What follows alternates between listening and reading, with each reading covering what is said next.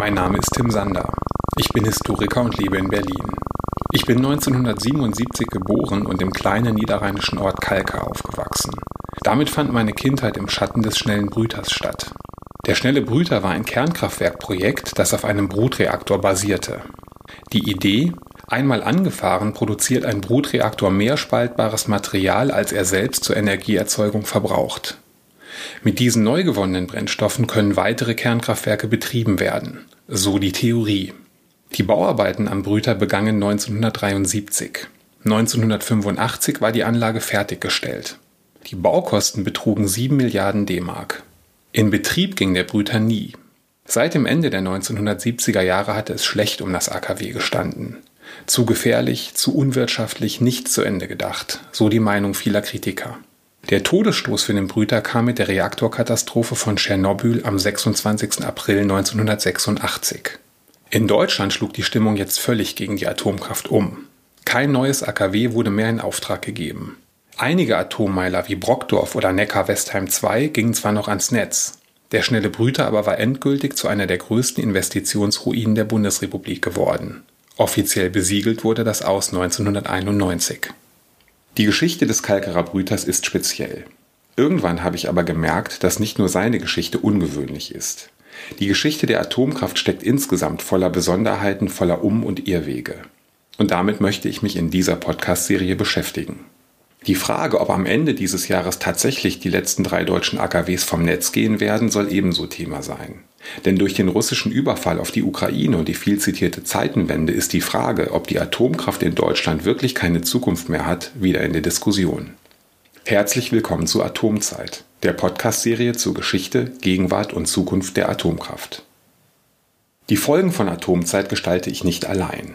Ich habe mich mit verschiedenen Menschen unterhalten, die sich aus geschichtswissenschaftlicher, naturwissenschaftlicher, literarischer oder juristischer Perspektive mit der Atomenergie beschäftigen. Ihr Wissen und ihre Positionen sind das zentrale Element dieser Reihe.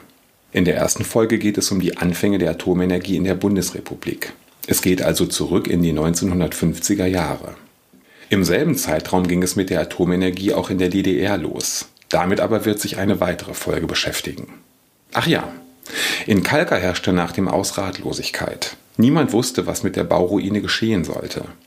1995 fand der Brüter dann eine neue Bestimmung. Ein niederländischer Investor gab der einstigen Hightech-Anlage eine zweite Chance. Als Freizeitpark. Mit Kettenkarussell, Achterbahn, Fressmeile und allem, was sonst noch so dazugehört. Der Name der Attraktion Kernwasser Wunderland. Jetzt aber zum Thema. Den Anfängen der Atomenergie in Deutschland. Nochmal kurz zur Erinnerung. Forscherinnen und Forscher wie Antoine-Henri Becquerel, Marie und Pierre Curie, Lise Meitner, Niels Bohr und Otto Hahn hatten Ende des 19. und zu Beginn des 20. Jahrhunderts den Grundstein gelegt. Ihre Entdeckungen zu Kernzerfall und Radioaktivität machten die Nutzung der Kernenergie theoretisch möglich. Der Durchbruch gelang in den 1940er Jahren im Rahmen des Manhattan Projects. Das Manhattan Project war ein streng geheimes Forschungsvorhaben des US-Militärs mit einem absolut eindeutigen Ziel. Bau einer Atombombe. So fatal ihr Erfolg auch war. Die Forscherinnen und Forscher um den Projektleiter Robert Oppenheimer lieferten. Am 6. August 1945 warf die US Air Force eine Atombombe auf die japanische Großstadt Hiroshima ab. Drei Tage später folgte ein Abwurf auf Nagasaki, die ersten beiden Atomwaffeneinsätze der Geschichte. Die Folgen waren verheerend. Unmittelbar nach den Bombenabwürfen kamen über 100.000 Menschen zu Tode. Noch weit größer ist die Zahl derjenigen Japanerinnen und Japaner, die unter den mittel- und langfristigen Folgen der Abwürfe teils bis heute leiden. Wie gesagt, der Bau einer Atombombe war das zentrale Ziel des Manhattan Projects. Auf dem Weg dorthin erreichten die Forscherinnen und Forscher aber noch weiteres.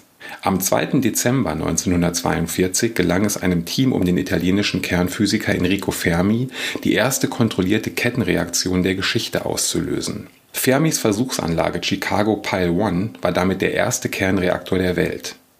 Denn der große Unterschied zwischen Bombe und Atomreaktor ist, dass die Kernspaltung einer Bombe unkontrolliert, die eines Reaktors kontrolliert, also steuerbar abläuft. Die Stromerzeugung stand beim Bau des Chicago Pile 1 nicht auf der Agenda. Die Anlage sollte kernwaffenfähiges Plutonium erbrüten.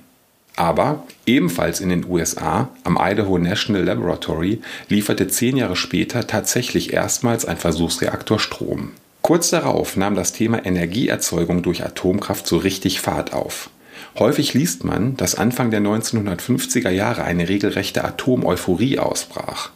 Wer von dieser Euphorie ergriffen wurde und welche Ereignisse sie auslösten, dazu hat mir Joachim Radgau mehr erzählt. Kurz zu seiner Person. Joachim Radgau ist Professor für neuere Geschichte und lehrte bis zu seiner Emeritierung an der Universität Bielefeld. Er war einer der ersten Historiker in Deutschland, der sich mit der Atomenergie auseinandergesetzt hat. Bereits 1983 legte er sein Buch Aufstieg und Krise der deutschen Atomwirtschaft vor. Viele weitere Veröffentlichungen zur Atom- und Umweltgeschichte folgten man muss die Frage stellen, was gab eigentlich den Anstoß? Also der erste Anstoß war die Rede des US-Präsidenten Eisenhower Ende 1953 vor der UNO-Vollversammlung, wo er Atoms for Peace, Atome für den Frieden ankündigt und also die Länder der Welt äh, darauf vertrauen konnten. Wir kriegen dann äh, von den USA auch technisches Know-how geliefert, äh, auch angereichertes Uran und so. Wir können loslegen. Und der zweite große Anstoß war im September 1955 äh, die internationale äh, Genfer Atomkonferenz. Vor allem die verbreitete also weltweit eine, geradezu eine Atomeuphorie. Und ich meine, die, nach damaligen Meinungsumfragen ist zu erkennen, äh, der Großteil der Bevölkerung blieb nach wie vor skeptisch.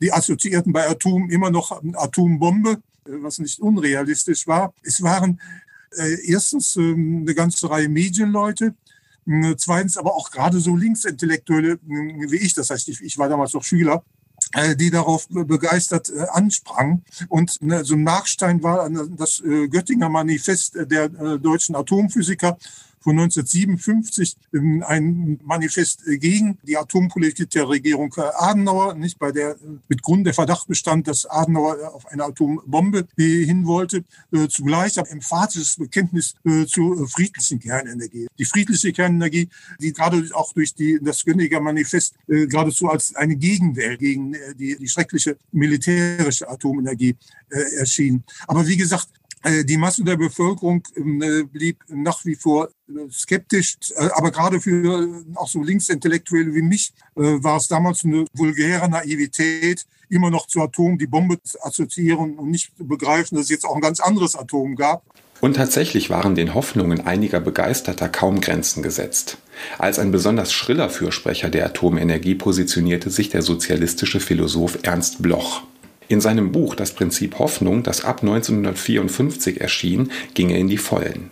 Hier eine Textpassage. Die Atomenergie schafft in der blauen Atmosphäre des Friedens aus Wüste Fruchtland, aus Eis Frühling. Einige hundert Pfund Uranium und Thorium reichen aus, die Sahara und die Wüste Gobi verschwinden zu lassen, Sibirien und Nordamerika, Grönland und die Antarktis zur Riviera zu verwandeln. Aber auch informiertere Zeitgenossen wie der SPD-Politiker Leo Brandt, selbst Diplom-Ingenieur für Elektrotechnik und so etwas wie der technologische Vordenker seiner Partei, schwärmten vom Atom. Auf dem Münchner Parteitag der SPD 1956 gab Brandt zu Protokoll, dass die Kerntechnik in Kürze zur Bewässerung der Wüsten, zur Kultivierung der Urwälder und zur Erschließung der arktischen Eiswüsten dienen werde. Mahnende Stimmen, die vor den Gefahren der Atomenergie eindringlich warnten, gab es damals aber durchaus auch schon. Aus welcher Richtung die kritischen Einwände kamen, hat mich allerdings ziemlich überrascht. Gerade Ingenieure, die, die ja wirklich kompetent waren, waren am Anfang ziemlich skeptisch. Das führende Standardwerk der 50er Jahre, äh, Friedrich Münzinger Atomkraft, äh, Friedrich Münzinger das war so ein alterfahrener technischer Leiter von Kraftwerken, hatte auch schon 1942 ein sehr kluges Buch über die Ingenieure geschrieben. Für ihn war der gute Ingenieur auch ein bedächtiger Mann, der nicht immer gleich so wie wild vorpreschte. Und hier finden sich also diverse Passagen, die hätte man 20 Jahre später nur in Anti-Atom-Pamphleten gefunden. Hier mal ein Beispiel. Er schreibt, radioaktive Gifte sind eine bis tausend Millionen Mal so gefährlich wie chemische. Und äh, auch was, was viele äh, Leute damals, also in den 50er Jahren, in der Atomeuphorie so ganz naiv erhofften von der Atomkraft, wäre also äh, dummes Zeug. Und auch wenn äh, Atomkraftwerke sehr viele Sicherheitsvorkehrungen hätten, sollte man auch da etwas äh, misstrauisch sein, denn äh, gerade wenn das alles zu kompliziert wird, wird es auch störanfällig nicht und auch Mechanismen, die nur sehr selten benutzt werden, ob sie dann äh, wirklich funktionieren, ist auch die Frage. Es gab gerade unter Fachleuten viel ähm, erstaunliche Skepsis.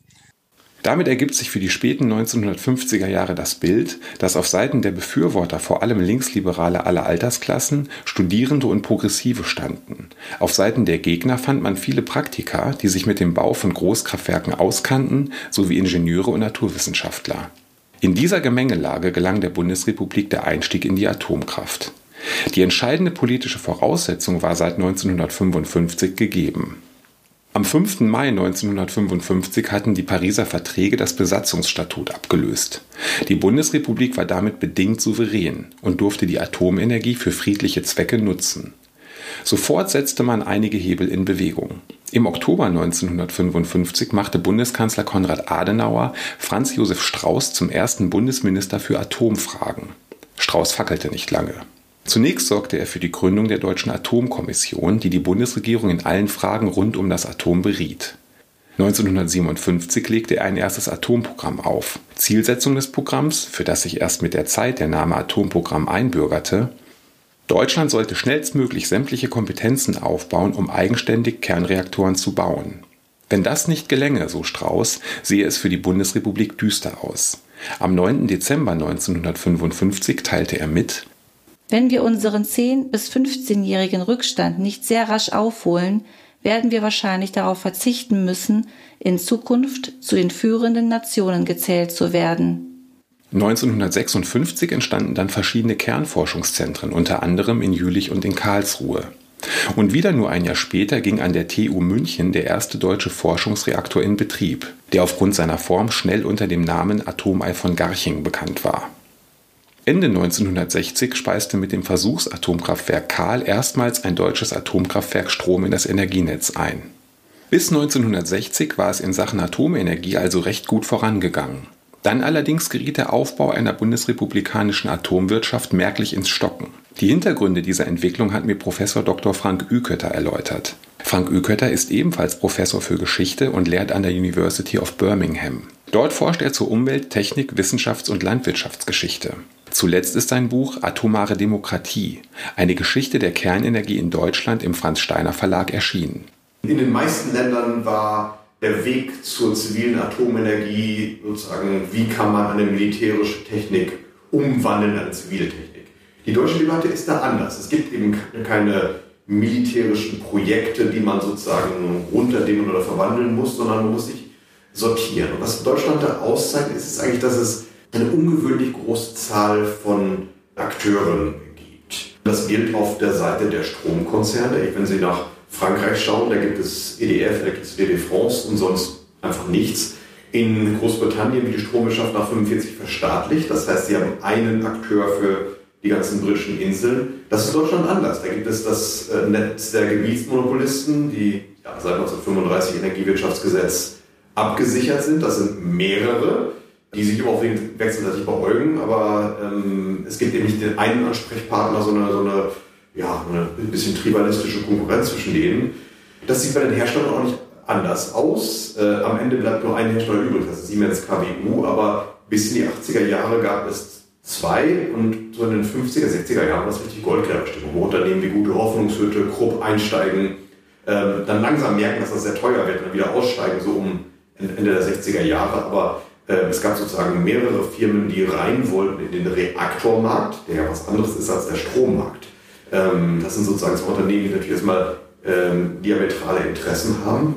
Dann gab es drei Forschungszentren äh, in Deutschland, eins in Karlsruhe, eins in Jülich, eins in Geestach. Geestach hat noch ein relativ klares Profil, weil es auf den Schiffsreaktor äh, aus. Das führt dann zur Otto Hahn, dem einzigen atombetriebenen Frachter, den Deutschland je hergestellt hat, und endet auch praktisch damit. Äh, Jülich und äh, Karlsruhe sind größer, eher auf die, den allgemeinen Reaktormarkt ausgerichtet. Damit gab es eine relativ große Zahl von Akteuren, die ja einmal zusammenarbeiten, aber sich eben auch wechselseitig beäugten, die eben ihre eigenen Interessen hatten. Das dauert in der Bundesrepublik eine Weile, äh, bis sich aus diesem Konglomerat so ein gewisser Zug Ganz wichtig ist, dass in der Bundesrepublik das größte Stromunternehmen, nämlich RWE, eigentlich kein Interesse hat an Atomkraft, weil es auf Braunkohle setzt. Und Braunkohle ist ebenso wie Atomstrom Grundlaststrom, also es sind Kraftwerke, die dann rentabel sind, wenn sie 24 Stunden am Tag laufen. Und da äh, war RWE in den 50er Jahren in den Tieftagebau eingestiegen. Also Braunkohle war schon äh, vorher, das ist eine Entwicklung der, der Zwischenkriegszeit, dass sie eingestiegen sind in die, in die Braunkohle. Nach 45 steigen sie in diese heutigen Tieftagebau, also wo es wirklich äh, hunderte Meter in die Tiefe geht im Tagebau. Das ist natürlich eine riesige Investition und da ist sozusagen wenig Platz für äh, die Atomenergie. Deswegen zögern sie lange. All das führt eben dazu, dass äh, es, es dauert. Einerseits gab es in der Bundesrepublik also eine Vielzahl an Akteuren, die teils unterschiedliche Herangehensweisen favorisierten und sich damit immer wieder auch im Wege standen. So forschten etwa die großen Kernforschungszentren in Jülich und Karlsruhe an unterschiedlichen Reaktortypen. Andererseits waren dominante Player wie der Energiekonzern RWE von der Atomkraft nicht, oder besser, noch nicht überzeugt. Mächtige Förderer der Atomenergie ließen aber nicht locker. Joachim Radkau. Ganz wesentlich war sicherlich die Politik. Ich bin mal in, den Akten, da bin ich auch mal auf einen langen äh, Brief ähm, des damaligen Bundeswissenschaftsministers Stoltenberg gestoßen an führende Energieunternehmen, also etwa 1967, wo er sie regelrecht bat, jetzt doch endlich Kernkraftwerke zu bauen. Man konnte zwischen den Zeilen im Brief auch entnehmen, dass man es dann nicht so genau nehmen würde mit Sicherheitsvorkehrungen.